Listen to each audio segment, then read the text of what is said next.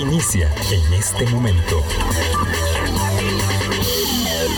Con un país en sintonía, 7.59 de la mañana, nos ganamos un minutito hoy. Muchísimas gracias, Roberto. Un saludo de mi parte, Álvaro Murillo, este servidor les agradece la compañía, eh, los, los consejos, también los comentarios que nos dejan, eh, a nombre también de nuestra directora Vilma Ibarra, que sigue en su periodo de vacaciones y seguirá por unos días más. Esta mañana con la, la compañía, la honrosa presencia aquí del economista José Luis Arce, amigo del programa, eh, observador de la economía, entendiendo la economía Mm, como lo que es, como una dinámica que va más allá de la mera suma, resta y multiplicación, más allá de la aritmética y las proyecciones macroeconómicas, que tiene mucho que ver con la política, con las, eh, la cultura, también eh, eh, local, me refiero a los hábitos culturales de, de consumo, etcétera, pero por supuesto con las dinámicas de poder que determinan muchísimo lo que la mayoría de la población considera son los problemas del país centrados en la economía, la situación económica, el desempleo, ni qué decir, y por tanto eh, es importante ver la, los pasos de este proceso electoral con esta mirada de economista que nos aporta José Luis Arce. Esperamos eh, llegue pronto también eh, otra invitada que tenemos para hoy, la politóloga Eugenia Aguirre. Esperemos que que aparezca también por acá, eh, que llegue aquí a la cabina 98.7. Eh, José Luis, buenos días. Muchas gracias por invitarme a conversar de este tema que creo que es, es clave en lo económico y que también va a ser clave en lo político y sobre todo para el 2022 en adelante, lo que vamos a esperar del desempeño macroeconómico de Costa Rica. Claro, este tema, cuando dice José Luis, este tema se refiere a la conformación de... Eh, de, de las planillas eh, legislativas de los partidos políticos, de las nóminas que están en proceso de definirse, que van consolidándose poco a poco. Ya está entrando nuestra invitada Eugenia Aguirre. Muchísimas gracias. Puede respirar para que, para que después de esta pequeña carrerita de 50 metros de aquí hasta la cabina. Decíamos de la conformación de las planillas legislativas de los partidos políticos, porque usualmente, usualmente nos vamos con la carrera de caballos de candidaturas presidenciales. Y después como que levantamos una tapa y vemos a ver cómo quedó esa asamblea legislativa. Bueno, y ya hemos visto cómo queda, cómo se complica. Y entonces es importante ver este proceso y me parece que hay una especial atención desde los medios de comunicación y seguro que desde la opinión pública en general por esta, este, este eh, armado que hacen los partidos de la oferta electoral para la consolidación de las listas de cada provincia para la Asamblea Legislativa, que no va aislado de la candidatura presidencial, porque la oferta electoral es como, a veces es... Eh, eh, en beneficio de la candidatura presidencial y otras veces el objetivo es lograr curules y por eso en algunos casos la doble postulación, eh, un político que dice, bueno, voy también como presidente para ganar notoriedad y así obtener algunos votos para eh, intentar alcanzar la curul. Entonces, es importante ver esto, lo estamos, lo estamos enfocando así eh, con todos los partidos, pero sobre todo con una noticia que ayer es indudable, fue notoria, la eh, presentación de Rodrigo Arias, el exministro de la presidencia Rodrigo Arias, como el elegido por el el sí el expresidente y candidato presidencial del Partido de Liberación Nacional José María Figueres eh, como eh, abridor de la papeleta por San José. O sea, Rodrigo Arias, diputado, esta sí que no la veíamos venir. Decíamos eh, ayer cuando ya estaba más que confirmado, pero luego ya se presenta oficialmente. Esto no estaba en el guion, esto no estaba ni siquiera en las escenas de, quienes dicen, bueno, lo cubremos un poco. Y esto, por supuesto, es, es un evento trascendente dentro de la dinámica política, incluso actual, de la, de la Asamblea Legislativa, y por eso lo miramos hoy. Usted tampoco lo veía venir, Eugenia Aguirre. Buenos días. Muy buenos días. Aquí ya instalada de lista. Eh, definitivamente creo que, bueno, la noticia se había filtrado un par de días. Sí, bueno, por eso, hasta, hasta que se filtró hace un par de días, esto no estaba en, en el guion. No estaba sobre la mesa ni sobre el guion. Sin embargo, ayer hacía un poco de memoria y no es la primera vez que tenemos una sorpresa por parte del candidato José María Figueres. Nos tomó también muy por sorpresa. Eh, creo a quienes damos seguimiento a la política nacional con detalle, eh, también el acercamiento con su rival en 2017, 2018, que fue Antonio Álvarez, y eh, una apuesta muy, muy, muy clara al discurso de la Unión después de lo suscitado con Rolando Araya, ¿verdad? Acá tenemos... Perdón, nada más, lo suscitado con Rolando Araya fue que quedó segundo de la convención, que se enojó porque no, el, porque el candidato presidencial no le quiso conceder la, el, puesto que ahora le concede a Rodrigo Arias, porque él se quería, bueno, uno de los puestos, que era eh, una, la posibilidad de ser, de ser diputado, y se fue a otro partido, ahora es candidato presidencial en doble postulación y, bueno, entonces hacía el paréntesis nada más, Eugenia. Sí, eh, vamos a ver, el mensaje de unión es muy fuerte para las y los liberacionistas, esto es importante dejarlo claro, pero también es un mensaje muy contundente eh, respecto a la oferta electoral. Vamos a ver, estamos hablando de una oferta electoral amplia, variada, eh, con figuras y figurones, por decirlo de alguna manera. Figuretes, incluso.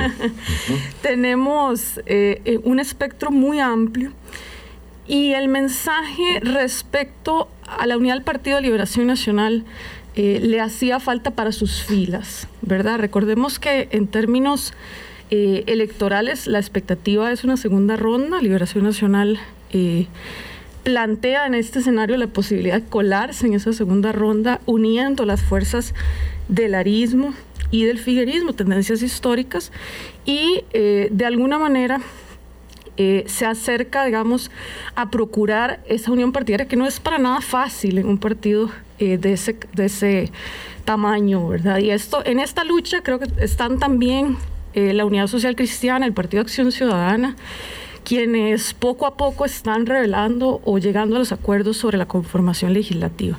Eugenia, perdone, pero en el caso de ver la, foto juntos, Rodrigo Arias y José María Figueres, nadie se imagina que sean dos bueyes que jalan de una misma carreta. Ahí son dos toros. En términos políticos, por supuesto, hablando, son, son dos toros con vida propia, con discurso propio, con trayectoria propia, con agenda propia, y habiendo sido adversarios por, por muchos años. Eh, es, es una apuesta arriesgada también de parte del candidato presidencial decirle a alguien que no es de su confianza, no es de su entera confianza, no lo, no lo ha sido nunca, decirle, bueno, encabece el único cartucho que tiene de elección para elegir el candidato eh, eh, legislativo, lo gastó José María Figueres eh, escogiendo a Rodrigo Arias. Es, es, una apuesta arriesgada, podemos verlo así. Es una apuesta arriesgada porque tenemos que recordar que una vez que un partido político no llega al poder ejecutivo, eh, la representación que le queda está en el espacio legislativo y en el espacio municipal. Por supuesto que en el legislativo con muchísimo más eh, notoriedad y anclado a la discusión de temas eh, más nacionales. la apuesta es arriesgada en el tanto y cuanto el liderazgo que pueda ejercer don Rodrigo una vez en Asamblea Legislativa lo puede ejercer con o sin el candidato eh, presidencial en el Poder Ejecutivo. Y eso es una realidad de la que no, no nos podemos escapar. Ahora, una de las cuestiones más interesantes de esta alianza gira en torno al proyecto económico. Sabemos, ahí José Luis podrá saber eh, más que yo, pero a nivel eh, narrativo, recordemos que las diferencias entre el figuerismo y el arismo en torno al tema económico siempre han sido evidentes en términos de una apuesta por un lado eh, más hacia eh, la economía abierta, el libre comercio y otra más anclada a la economía social solidaria y otras fuerzas. Entonces, es un mensaje interesante. Creo que don José María también está apostando a un escudero fuerte. Eso creo que tiene muy claro eh, que a partir del inicio oficial de la campaña va a ser necesario y la experiencia que Rodrigo Arias aporta en esa línea es importante. Sin embargo, también se juntan todos los años que don Rodrigo ha sido escudero de otras figuras y lo que viene con eso también. Lo resaltaba ayer don Rodrigo Arias. Dice, eh, he sido el único que he sido ocho años ministro de la presidencia. Claro, los ocho años con gobiernos de su hermano eh, Oscar Arias. Y él decía, y mi currículum se reduce o se sintetiza más bien en la consecución de grandes acuerdos políticos, eh, en ambientes polarizantes, hay que recordar ciertamente, pero, pero bueno, está ahí en los, en los registros. Eh, Eugenia eh, es politóloga del Observatorio de la Política Nacional de la Universidad de Costa Rica hace eso que deberíamos hacer todos, observar la política nacional, pero obviamente con un ángulo profesional desde la ciencia política. José Luis Arce, economista, esta doble visión o doble mensaje que, que lanza entonces el Partido Liberación Nacional. Eh, ¿Podemos, coincide usted con esto? Estamos hablando de un candidato presidencial más lo simplifico, más socialdemócrata y un candidato legislativo más, eh, más de, la economía abierta o más neoliberal, usando, digamos, los calificativos que, que con seguridad se han usado y se van a utilizar ahora probablemente con más razón en el proceso electoral. Sí, sí coincido parcialmente. Vamos a ver, creo que obviamente hay matices entre los, los eh, digamos, la tendencia, el arismo y el figuerismo desde el punto de vista de la, de la política macroeconómica, de la política económica.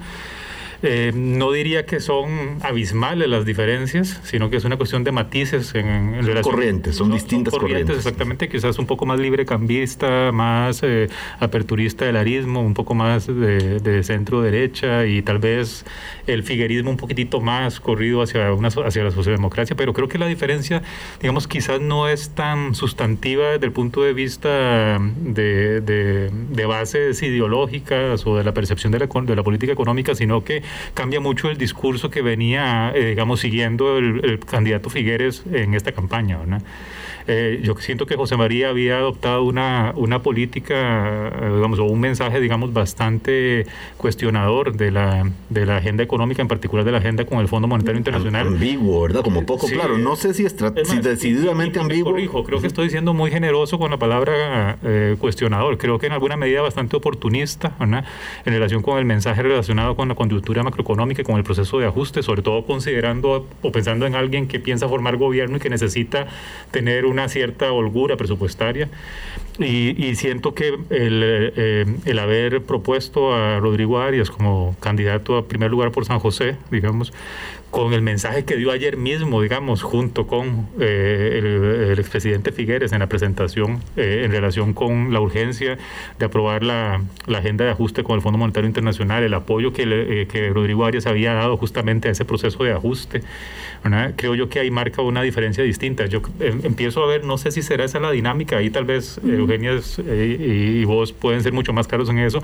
A veces me da la sensación como que alguien está jugando de policía bueno y otro de policía malo en el sentido de, de que hay uno que está tomando posturas quizás más electorales de corto plazo, quizás mirando más hacia las estructuras regionales del partido y ciertos tipos de, de digamos, de públicos metapolíticos.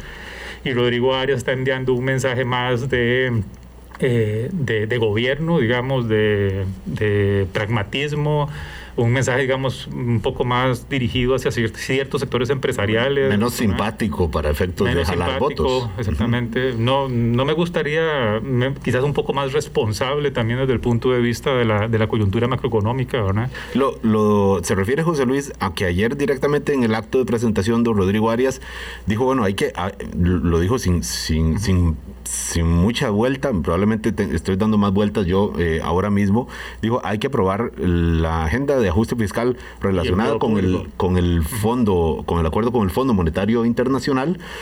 Eh, y, además no hay que pedirle al Ejecutivo que mande textos sustitutivos como en efecto lo hizo la fracción de liberación. Entonces también es un mensaje no solo eh, hacia gobierno, mm, por, por, supuesto con una visión crítica, también dijo que estamos al borde del abismo, que el gobierno ha sido poco claro, lento, pero también a los propios diputados de liberación les dijo, bueno, ustedes también piden cosas que no tienen sentido para la dinámica, de lo, para el objetivo final, que es aprobar este ajuste fiscal desde el punto de vista de como lo plantea Rodrigo Arias. Eugenia. Sí, sobre este planteamiento, eh, básicamente lo que plantea José Luis coincido plenamente y, y particularmente por una razón. El candidato, eh, según un político guatemalteco, tiene que hacer dos cosas, conseguir votos y conseguir recursos para la campaña. Cosas que son casi contradictorias. Coincido totalmente.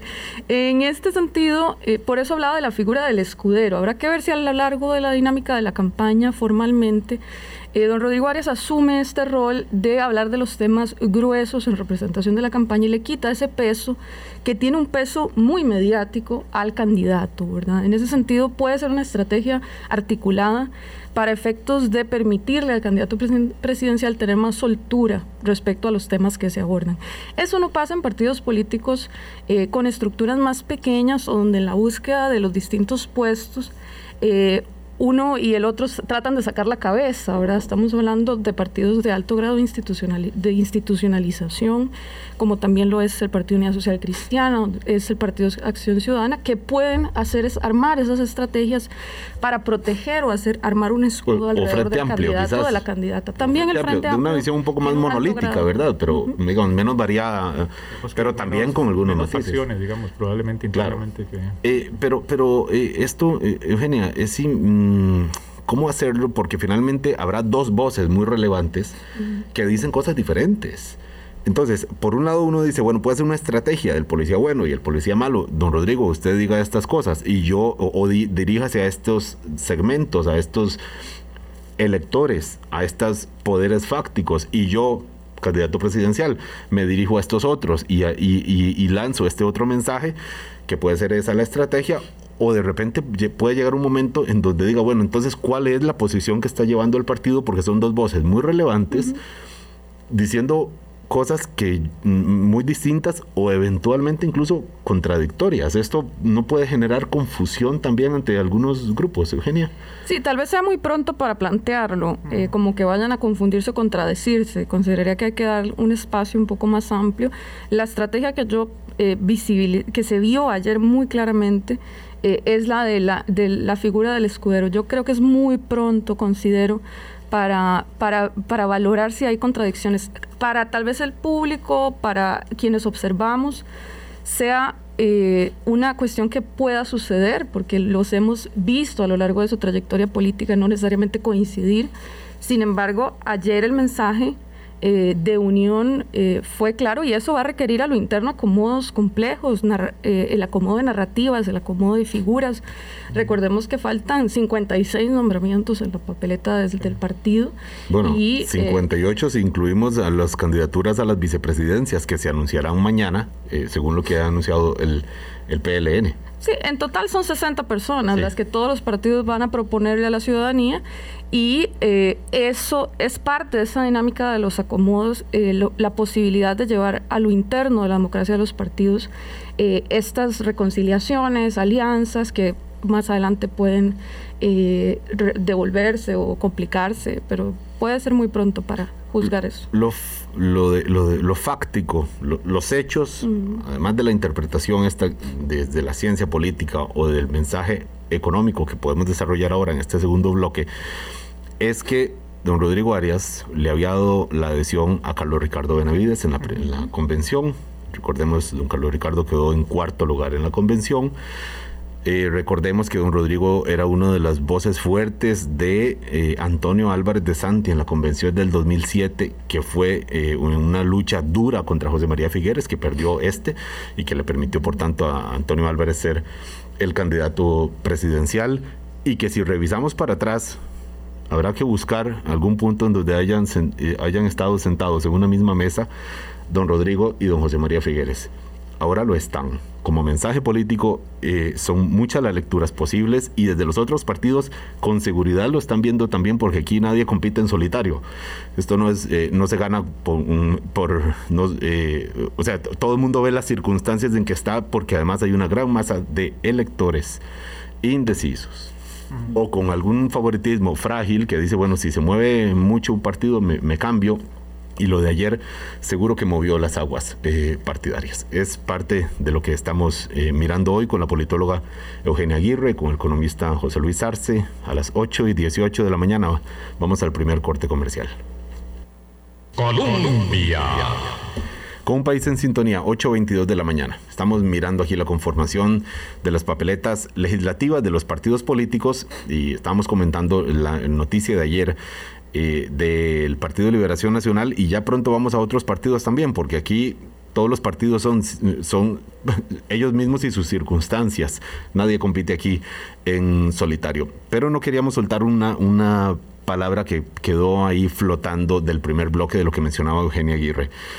Eh, Eugenia, usted dijo que don, Rodrigo Arias ha sido sobre todo un escudero y que, y, que, y que es de esperar que sirva de escudero de José María Figueres, de quien ha sido su rival histórico, interno, adversario dentro de las tiendas del Partido de Liberación Nacional, ahora sea él el escudero en esta campaña electoral y eventualmente en, un gobierno. Bueno, pueden pasar muchas cosas, pero eventualmente. Eh, es de esperar que sea escudero de, alguien que solo ha sido escudero de su propio hermano en gobiernos de su propio hermano, eh, Eugenia. Es de esperar en el tanto su experiencia se fundamenta en este rol que es el del Ministerio de la Presidencia, que asume de alguna manera las posibilidades de los conflictos que suscitan la gestión de un gobierno alrededor de este. Este es como el rol en el que conocemos eh, a don Rodrigo Arias efectivamente de su hermano y puede cambiar eh, su estrategia eh, una vez que no sea su hermano con el que esté jugando o defendiendo o respaldando. Porque cuando ha querido jugar solo no le ha funcionado. Recordemos cuando hizo el intento de ser candidato, precandidato presidencial, que ni siquiera su propio hermano fue entusiasta. fue dio un, entusiasta apoyo a esa posibilidad y, acabó pues declinando don Rodrigo.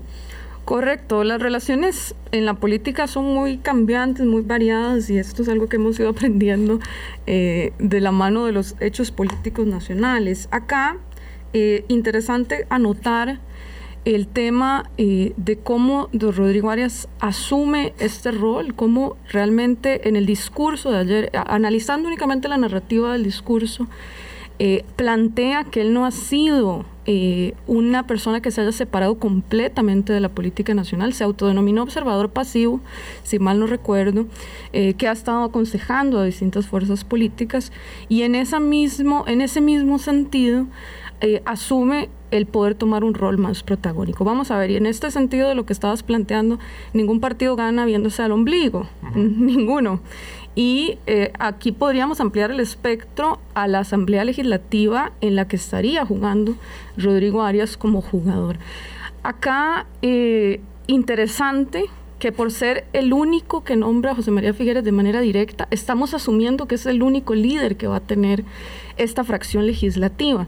Pero faltan por definir el sábado muchísimos otros liderazgos que pueden reclamar su cuota de poder una vez en fracción legislativa y también pondrá ahí José María Figueres sus fichas para contrarrestar o buscar esos equilibrios. Claro, eso es noticia, eso es noticia en desarrollo. Eso en estos días están dedicados a eso, a armar esas nóminas y a ver si se las cuelan en la asamblea mm, partidaria del día sábado. Por eso, por eso, quizás tal vez digamos más que hablar de un escudero, que es como la imagen más del protector de, la, de, la, investidura y la figura presidencial, yo diría que Rodrigo Arias es un operador político muy experimentado, que tiene espacios, digamos, para no solo conocer la dinámica legislativa, sino también que tiene, digamos, acceso a diferentes eh, grupos de interés. ¿no?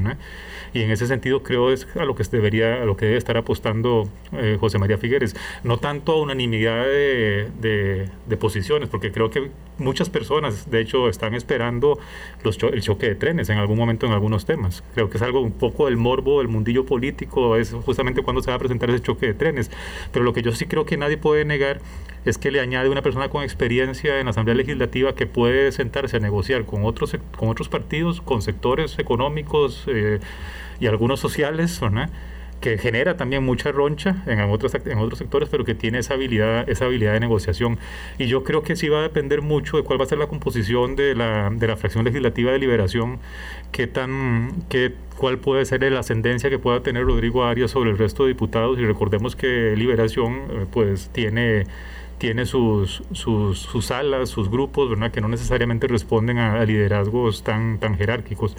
Y también me atrevo a lanzar una hipótesis adicional que me gustaría nada más... Eh, Por favor eh, creo yo que eso trasciende no solo, no solo la próxima Asamblea Legislativa, sino que también cambia un poquitito el escenario político actual en el sentido de que eh, eh, vuelve a darle quizás una cierta revitalización a cierto grupo de la fracción legislativa de Liberación Nacional que fue muy importante, por ejemplo, en la aprobación del proyecto de ley de fortalecimiento de finanzas públicas y que apoyó, digamos, eh, el proceso de ajuste en materia económica del 2018 y ha apoyado otros elementos de ese proceso de ajuste que había estado un poco silenciado y había sido, digamos, eh, dejado un poco de lado en, en, el último, en este último año, Por, el otro, por la otra parte de liberación que es un poco más, eh, digamos, más vociferante, más quizás un poco con un discurso un poco más populista. más cercana a liderazgos locales, a los alcaldes. Más cercano al liderazgo local de los alcaldes. Entonces, eh, no se podría incluso generar algún cambio en la dinámica de la, de la, legislatura actual, aunque obviamente es muy poco el tiempo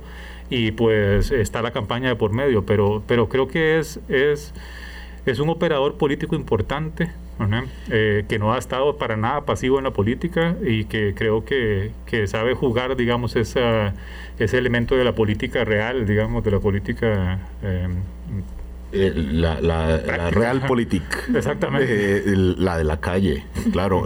José Luis, esto es un mensaje también para sectores de, poder económico relevantes, poderes fácticos, pero hablo de poderes fácticos, de, de esos que difícilmente veremos que salgan frente y se graben eh, o lo anuncien apoyos en un Facebook Live o, que digan, bueno, le, le, coloqué tantos recursos a este partido o tantos a este otro. Eso no es algo que, por supuesto, vayamos a conocer de manera abierta. A veces se conocen algunas cosas, sobre todo tiempo después pero, eh, pero todos sabemos, no nos vamos a hacer aquí los tontos, todos sabemos que eso juega, que eso importa y que eso ocurre en la dinámica electoral. Esto eh, puede también ser un guiño para estos poderes, de, eh, para estos sectores de poder económico, algunos por lo menos, sabemos que no actúan monolíticamente, también hay variedad ahí en la clase empresarial, pero, pero puede ser también un mensaje de, de José María Figueres diciendo, vea, si ustedes desconfiaban de mí, eh, pues ahí les mando a don Rodrigo, entiéndase. Pues, pues creo que puede ser, eh, digamos, interpretado de esa manera para ciertos sectores, digamos, eh, empresariales, sector financiero. Yo creo que la figura de Rodrigo Arias puede ser un elemento que, que añada algún valor a, la campaña. Ahí lo, lo, difícil de esto es que, eh, vamos a ver, los mismos sectores empresariales están divididos, digamos, y cuando uno observa, por ejemplo, los liderazgos empresariales, en realidad están mucho más, eh, mucho más alejados de esa visión pragmática de la política e incluso más tomando posturas un tanto también oportunistas y extremas en algunos casos. Quien dirige ahora mismo UCAEP, don José Álvaro Jenkins, es del mismo sector industrial, muy afín, muy conocido de don Rodrigo Arias.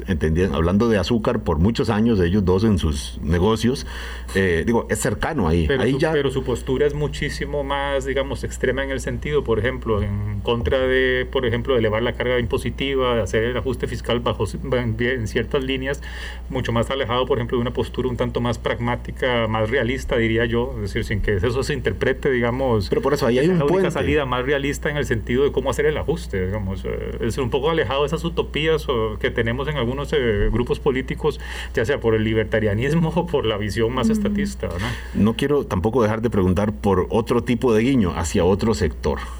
Don José María Figueres, ¿qué edad tenía? Ya perdí el, dato, pero bueno, claramente es un ya señor de 60 años para arriba.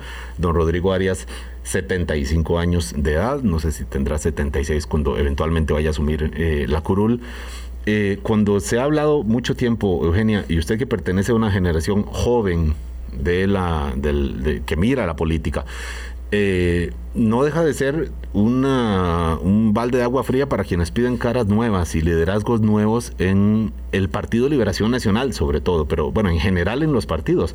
Pero cuando dicen el candidato presidencial es un expresidente, el, el primer lugar por San José es un, señor que ya fue diputado, porque recordamos que él fue diputado en 1986 por unos días antes de irse a, ser ministro de, la presidencia de su hermano en el primer gobierno, eh, de entonces el discurso de renovación que ha tenido el Partido de Liberación Nacional parece que queda completamente marginado a juzgar por lo que vemos ahora. Vamos a ver cómo arman el resto de, candidaturas, pero a este momento ahí claramente no está llamando a estas generaciones jóvenes que si participaran en masa en la elección de febrero podrían definir resultados.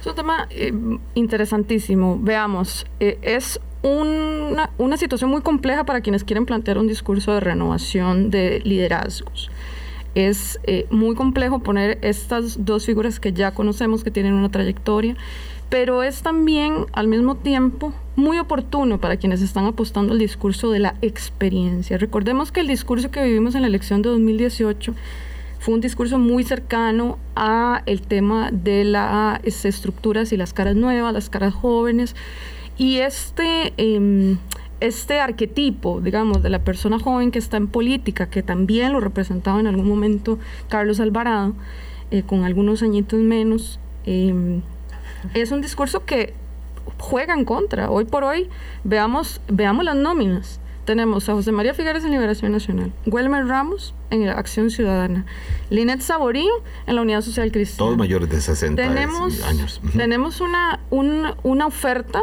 que ronda más o menos esa edad. Entonces, de repente, es una apuesta, o habría que valorarlo desde la perspectiva como una apuesta, a posicionar mejor el discurso de la experiencia y dejar de lado esa lógica de apostemos a lo nuevo y a, esa, a, esa, a esos recién llegados.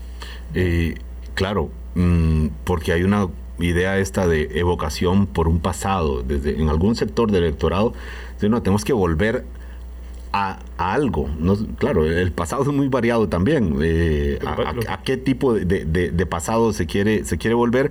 Pero evidentemente esto lo que está diciendo Liberación Nacional es volvamos a algo que ya había. Volvamos a algo que, que ya hicimos y que algún sector que ha criticado lo de los políticos de siempre, pues tendrá que ir a buscar eventualmente a otros partidos o tal vez digamos, lo dijeran si ven algunos otros nombres frescos dentro de las candidaturas que acaban de presentar. Lo que pasa es que a veces somos muy esquizofrénicos, ¿verdad? También en, la, en, el, en las posturas políticas como sociedad, ¿verdad? Uno podría interpretarlo exactamente y que yo coincido en esa visión, digamos, de que hay quizás un giro hacia la experiencia asociada con edad, ¿verdad? Eh, pero trayectoria, trayectoria, también. Sí, exactamente. Eh, y, pero uno podría interpretarlo más que un tema de eh, más que un tema de edades, digamos, o de recambio, también interpretarlo en, una, en la medida en que se requiere un cierto balance, digamos, de ir desarrollando nuevos, nuevos liderazgos, que, con también experiencia en, en función de gobierno, ¿verdad? Eh, no sé, yo creo que va a depender de cómo se posicione, cómo se cómo posicionen los partidos políticos su discurso. Lo que sí creo que quizás va a ser mucho más cruento, es que Rodrigo Arias es un es un capote rojo, para muchos sectores y por lo tanto entonces probablemente potencie ciertos ciertos mensajes especialmente de partidos como Frente Amplio incluso del PAC dentro del PAC especialmente considerando el la rama o el ala del PAC que, que va a liderar la campaña electoral eh, próxima. El PAC también tiene asamblea este próximo fin de semana. Otros partidos ya la han hecho. Frente Amplio, ahora que menciona usted, José Luis Arce, eh, ya mm, eh, eligió a quienes abren sus papeletas por, por la provincia, por cada provincia, quiero decir. Y lo que podemos ver como elemento común ahí es que sí hay una apuesta definitiva por, por personas, casi que, pusieron una raya y dijeron, si usted tiene más de, de 30 años, eh, no venga, ¿verdad? todos son eh, candidatos eh, jóvenes con alguna experiencia, afines, por supuesto, al partido, muy cercanos a la figura de José María Villalta, que yo creo que podríamos darlo por descontado que va a ser candidato presidencial, no está confirmado, pero, pero es, eso es lo que está proponiendo entonces eh, otros partidos, digamos, tipo Frente Amplio. Ahora vamos a otros partidos, digamos, que son los, los más nuevos, digamos, los menos estables también del, hábitat, Eugenia. en el Frente Amplio destaca este elemento, el de la juventud de sus cuadros, y eso eh, llama la atención en dos sentidos. El primero, eh, recordemos que el punto cúspide del Frente Amplio fue en la elección de 2014, donde lograron llegar a tener nueve curules. Bueno, donde José María Villalta en algún momento eh, estuvo eh, causándole temor, y porque esa era la palabra, a ciertos sectores económicos con la posibilidad de ganar la, presidencia, cosa que después, por eso recordemos, hubo una acción fuerte. Y bueno, eh, sí, totalmente. ¿cuántos partidos, cuántos diputados había elegido frente a En ese momento eran nueve. Nueve. Nueve. Luego vuelven, sí, luego vuelven a tener uno en la figura de José María Villalta y hacen una apuesta, desde mi lectura, muy hacia la formación de cuadros, es decir, eh, saben eh, que no necesariamente sea tan sencillo repetir eh, la hazaña del 2014, los acontecimientos de 2014 que los llevaron a ese número de diputados, pero tienen claro que si no forman nuevas figuras alrededor de la función legislativa, va a ser muy complejo eh, sostener eh, el liderazgo o la notoriedad que ha mantenido José María Villalta en la escena pública. Entonces se ve una escena muy interesante. A mí me gusta mucho el hecho de los liderazgos femeninos también que hay ahí. Es muy de destacar en una política que ha costado muchísimo que las mujeres se incorporen. Perdón, primer lugar por San José, la economista eh, Sofía Guillén. Digamos, no solo joven, sino además mujer y pues probablemente muchos la, ubiquen ahí en distintos espacios de medios de comunicación, ha tenido su notoriedad. Correcto. Y en este sentido, la apuesta va, la, la leo desde ese punto de vista, desde formemos cuadros, eh, logremos posicionar eh, liderazgos nuevos y liderazgos que se puedan sostener eh, en el tiempo para renovar esa papeleta o ese partido. De las figuras que tradicionalmente ya conocemos, doña Patricia Mora está claramente posicionada en la escena pública nacional, igual que José María Villalta, en su momento don José Merino, y de repente es una apuesta a ese, a ese cambio, a, ese, a ese, esos nuevos eh, personajes. los, los, invitados podemos hacer preguntas también. Bueno, por supuesto, si aquí, si, es lo que más hay, preguntas en este momento. No, un poco, un poco ahí también, eh, yo, yo concuerdo en el sentido de que es una apuesta a liderazgos jóvenes y creo que eso es necesario, obviamente pero también no habrá un poco ahí detrás, eh, eh, identificar un espacio, digamos, de lectores urbanos jóvenes con ciertas posiciones, como que solemos llamar en Costa Rica progresistas, digamos, las que, el PAC, Las que el PAC probablemente vaya a dejar sueltas las con, que, las que sabemos que PUS, PLN probablemente no van a ser capaces de acceder a ellos o enviar mensajes, digamos, que sean tentadores para ese grupo que con Welmer Ramos el PAC no va a poder, eh, digamos, eh, aglutinar. aunque detrás de Welmer Ramos eh, sectores como los que representa Paola Vega, Vega ¿verdad? Bueno, Sí. Eh, y otros grupos más jóvenes alrededor de que apoyaron la candidatura de, de Wilmer Ramos, eh, ¿no será que se está apostando un poco a esa, a esa población joven urbana, muy alejada de lo que tradicionalmente uno pensaría que serían las, las, bases históricas de los partidos como Frente Amplio, que son las zonas rurales? Eh, y, que, le, y, que, le, dio diputados, hace, hace ocho años. Permite una observación adicional. También considerando que quizás probablemente Liberación y eh, partidos como eh, eh, Nueva República y eventualmente Restauración van a estar, digamos, pescando en esas aguas fuera del área... Mm, del área metropolitana. Digamos, esa Costa Rica más profunda, digamos, o no sé cómo... entonces, no, no, sé, no sé si podría también hablarse un poco de eso, en ese sentido. totalmente, vamos a ver, el partido Frente Amplio lo hemos conocido porque siempre ha tenido un diputado por San José. El primer lugar por San José es el espacio donde se ha mantenido y eh, eso le ha permitido eh, llevar adelante eh, figuras y consolidar estas figuras como el caso de José María Villalta. Ahora, tenemos que tener un cuidado en esa lectura en el tanto y cuanto eh, las personas jóvenes no necesariamente todas están en el espectro de lo que vos denominas como progresismo. Cierto, cierto. Eh, ahí Adrián Pinatar o Ilka Treminio han hecho investigaciones muy interesantes alrededor de esto que asociamos directamente. un conservadurismo fuerte instalado ahí en los, en los jóvenes. Correcto. Asociado con, con cuestiones de exclusión o... Con totalmente territoriales, de exclusión y otras consideraciones que hay que hacer. Entonces, eh, se, nos cuesta un poquito más completar esa lectura en o sería una lectura no tan completa el poder eh, asociarlo directamente. Eh, vamos al último corte, son las 8.41 de la mañana, Eugenia Aguirre, em, politóloga y economista José Luis Arce, em, mirando el, armado de candidaturas legislativas que hacen los partidos políticos. Vamos ahora a estos partidos, digamos, ya menos estables, quizás los más nuevos que también están en la lucha. Ahí sí, la mayoría por notoriedad, por notoriedad. Y entonces es cuando vemos estos fichajes que hacen como si fueran equipos de fútbol que traen a los más conocidos, a los más rayados. Y bueno, obviamente con el objetivo de lograr eh, también eh, curules en el periodo 2022-2026. 841. Ya venimos. Colombia. Con un país en sintonía, 8.43 de la mañana.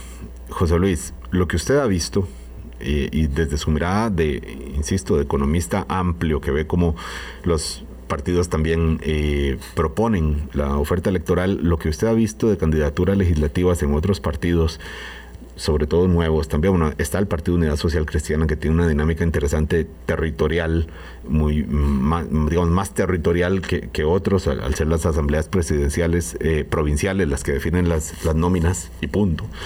Eh, pero incluyendo al PUS, que sí es, por supuesto, está en el grupo de los, de los tradicionales, pero viendo las otras eh, propuestas de casi, hasta tener casi 20 partidos políticos que, que van a, a, ir por las elecciones, ¿qué le, ¿qué le dice usted y cómo podemos ver lo que están haciendo también entonces los partidos estables frente a, frente a eso? Podría uno decir, bueno, que frente a las... Eh, propuestas un poco, mm, este, poco ortodoxas de otros partidos, entonces viene una respuesta como poner a Rodrigo Arias, de, que, es más, mucho más ortodoxo que lo que están planteando estas agrupaciones. Sí, es una, es una buena pregunta. Yo creo que hay como dos tendencias eh, marcadas, ninguna de ellas muy buenas para la política, creo yo, para, las, para la política pública general. Eh, quizás para los problemas que hay que abordar desde una visión más... Eh, de, país o de política general. ¿no? Yo creo que por una parte los partidos más grandes o más históricos eh, pues han trasladado sus procesos de elección hacia, hacia las regiones, hacia los temas eh, territoriales y eso puede debilitar o podría ser una causa que debilite, por ejemplo, esas visiones de política pública general. De hecho, lo hemos visto que más bien es algo que genera roces en, los diferentes los partidos más, más tradicionales y eso no es bueno quizás para ciertos tipos de decisiones que tienen que tomarse en política pública a nivel global porque no hay liderazgos claros ni dirección en esa materia. Y en el caso de los partidos emergentes, si se les puede llamar así, ¿verdad? ahí la preocupación yo creo que es aún mayor, ¿verdad? porque lo que hay, creo yo, y discúlpenme que sea quizás tal vez tan crudo, es la política como espectáculo. ¿verdad? Eh, como, como montaje, como escenografía, digamos, eh, con discursos populistas, muy efectistas, tratando de tocar las fibras de las personas. Y todos sabemos que la política es eso, en gran medida. Emociones. Emociones, pero, pero el, el espectáculo y la escenografía llega hasta cierto nivel. Y es necesario también, digamos, si se está aspirando a gobernar o se está aspirando a ejercer, digamos, eh, alguna influencia política, también tiene, tiene que llegar algún momento en donde haya responsabilidad en relación con ciertas decisiones y adopción de políticas públicas. Y eso no lo veo, digamos, por lo menos no lo, no lo tengo claro en las candidaturas a diputados de muchos partidos emergentes. ¿Qué nos dice cuando hay eh, candidaturas legislativas como por ejemplo... Eh, ¿Cómo se llama el cañero? Bueno, imagínense, no, no, ubico bien el, eh, señor experto en temas taurinos eh, en televisión, que lo conocemos como tal y ahora va de candidato legislativo. ¿Qué nos dice cuando también lleva a la periodista mm, famosa, muy conocida Pilar Cisneros, el partido que lleva como candidato presidencial a don Rodrigo Chávez? ¿Qué nos están diciendo estos, en general, las líneas comunes eh, de estos partidos, Eugenia? Lo que nos está recordando esta, esta oferta electoral es que los partidos políticos siguen siendo el único vehículo para llegar al poder. Y en tanto sigan siendo el único vehículo para llegar al poder, también se pueden alquilar y pueden servir de taxi o franquicia, dependiendo de cómo lo quieras plantear. Eso la disciplina nuestra la ha abordado bastante. Tenemos candidatos sin partidos y partidos sin candidatos. En algún momento, hace algunos meses, eh, vimos esa tendencia muy clara. Personas, creo que fue el mismo Cañero que dijo, estoy buscando un partido que acoja mis intereses electorales. Pasó con Rolando Araya pasó con Rodrigo Chávez, eh, su aspiración, que negoció con, por lo menos sabemos, de dos agrupaciones más, por lo menos, y al final finalmente se alojó en este partido que se llama Progreso Social Democrático, democrático, sí, eh, y, entonces, eh, y en el que también nombra una figura fuerte que incluso uno podría pensar si incluso lo opaca, más allá de los cuestionamientos, además, que hemos conocido en el último mes eh, por, por las conductas de, tipo sexual en el que tuvo en el Banco Mundial, eh, la elección de, de la periodista Pilar Cisneros ya ratificada por la asamblea de este partido. Así es. Terminando la idea, importante encontrarnos con esta lógica de los partidos como taxis, como franquicias. Eh, venimos al declive de la, una de las de dos de las tres funciones de los partidos políticos. Los partidos tienen tres funciones: la socialización política, la agrupación de intereses y por último el tema electoral. Los partidos se han concentrado en el tema electoral y en el tanto se han transformado en maquinarias, atrápalo todo, cachó. Y esto ha propiciado eh, este tipo de fenómenos que es que los partidos, en el tanto y cuanto sobre lo que giran sobre las elecciones, procuran la búsqueda de figuras que les aseguren un caudal electoral suficiente para llegar a una curul y obtener financiamiento electoral y poder sostenerse en el tiempo. Acá, eh, eh, interesantísimo el fenómeno de la doble postulación. Eh, creo que es algo interesante sobre lo que hay que poner cuidado, como quienes adversan esta posición, y, cómo hay quienes lo adversan y quienes lo ven como una gran estrategia para potenciar estas figuras. Capaz que el mismo eh, interés en la doble postulación ni siquiera llegar al Ejecutivo, es simplemente ganar una curul que permita renovar y consolidar esta notoriedad sobre eh, ciertas figuras y ciertos liderazgos. Entonces, estamos observando con esta oferta electoral el declive de la figura del partido político como teóricamente e históricamente la hemos conocido, muchísimo más allá de... Eh, de, los, de las funciones estrictas. Y acá quisiera nada más anotar un, tema interesante. ¿Qué busca un candidato o una candidata cuando conforma una bancada legislativa? Hay varios elementos y esto anoche lo repasaba y me parece que hay tantas formas en que lo podemos abordar. Entre ellas, eh, podemos priorizar criterios territoriales, criterios de notoriedad y reconocimiento público, como es el caso de estos partidos más pequeños o recién llegados. Podemos priorizar lealtad, la lealtad a la figura del candidato, si hay un interés muchísimo más allá. La formación académica puede ser un rol. Algunos partidos han apostado a la formación académica como un punto de partida.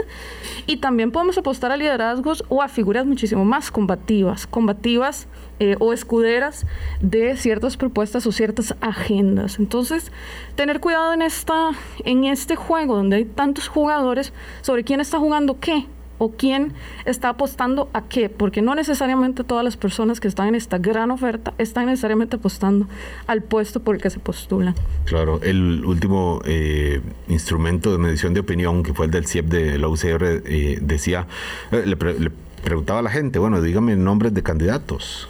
Y, o sea, ninguno me parece que solo uno pudo ser mencionado por más de la mitad de, las personas. Entonces, eh, hace falta primero darse a conocer y luego ya conquistar el apoyo, pero primero que saber que existen, eh, o incluso partidos políticos. Nosotros mismos nos cuesta recordar todos estos nuevos nombres de partidos políticos y esto genera confusión en el electorado. Confusión, además de la abstención, bueno, y tiene que ver una cosa y otra, pero también en el ámbito económico, si hay algo que a lo que es alérgico, eh, pensando en la economía de un país, es a la incertidumbre también. Entonces podremos pensar que este marco de confusión y de incertidumbre que tenemos, eh, José Luis, también está, eh, digamos, quizás adormeciendo la actividad económica eh, o poniéndola en pausa o hay movimientos que están, dicen, no, no, veamos en abril cómo queda esta cosa y desde ahora, septiembre, octubre, eh, pongamos, entremos en, un, receso y luego vemos si invertimos,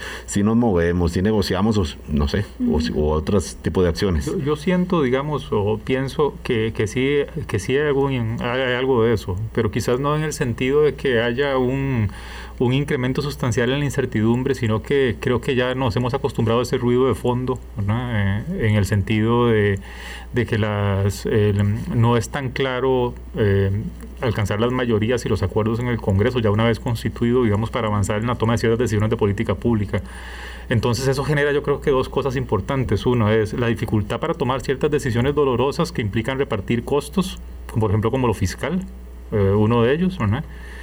Y el otro tema creo yo también relevante es que es muy útil quizás eh, esa, ese, fraccionamiento y la ausencia, digamos, de esa, mm, no sé, eh, quizás es muy ingenuo como lo voy a denominar, esa, esa, esa visión más responsable de la política pública y de la política general del país.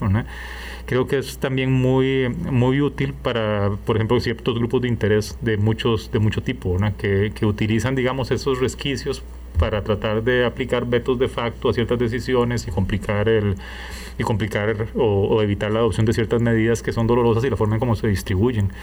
Entonces, no, no, no siento, no creo que sea que la gente esté más asustada de lo normal. Creo que desgraciadamente nos hemos acostumbrado a que somos un país en donde ciertas decisiones cuesta mucho tomarlas, ¿verdad?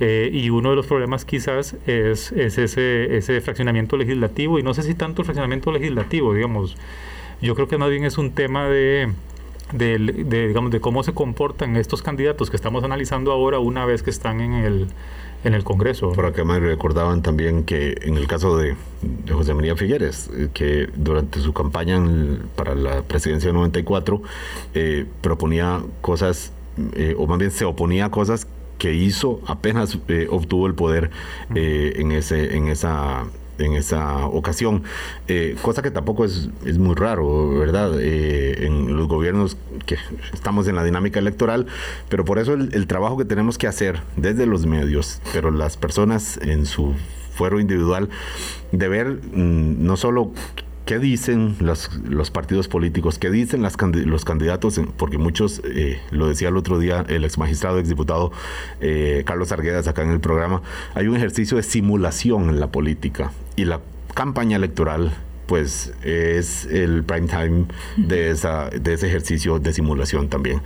A las 8 y 54. Ya nos, nos, queda, nos queda un minutito nada más. Eh, Eugenia, muchísimas gracias por venir hoy con nosotros acá y aportar un, poco más. y vamos a hacer el próximo lunes también, una vez se conformen, eh, se consoliden las propuestas legislativas eh, y, algún, incluso la fórmula presidencial en algunos casos eh, durante estos días y el fin de semana. Muchísimas gracias, Eugenia. No, un gusto a las órdenes. Siempre es interesante y poner en perspectiva la política como una puesta en escena y todo lo que pasa antes de la llegada a las tablillas al escenario. Desde el Observatorio de la Política Nacional de la UCR. Eugenia, y muchísimas gracias, José Luis, también usted. Siempre platicar con, con ustedes, muy interesante. Nos vemos la próxima semana, ya lo, lo, comprometo de una vez. 8.55 Tengan ustedes un muy buen día. Volvemos mañana, 8 de la mañana. Hasta luego. Hablando claro, hablando claro.